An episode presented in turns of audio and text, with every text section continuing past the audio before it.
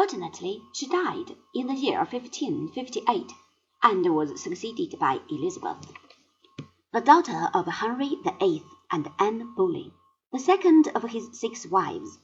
whom he had decapitated when she no longer pleased him. Elizabeth, who had spent some time in prison, and who had been released only at the request of the Holy Roman Emperor, was a most cordial enemy of everything Catholic and Spanish. She shared her father's indifference in the matter of religion, but she inherited his ability as a very shrewd judge of character, and spent the forty five years of her reign in strengthening the power of the dynasty and in increasing the revenue and possessions of her merry island.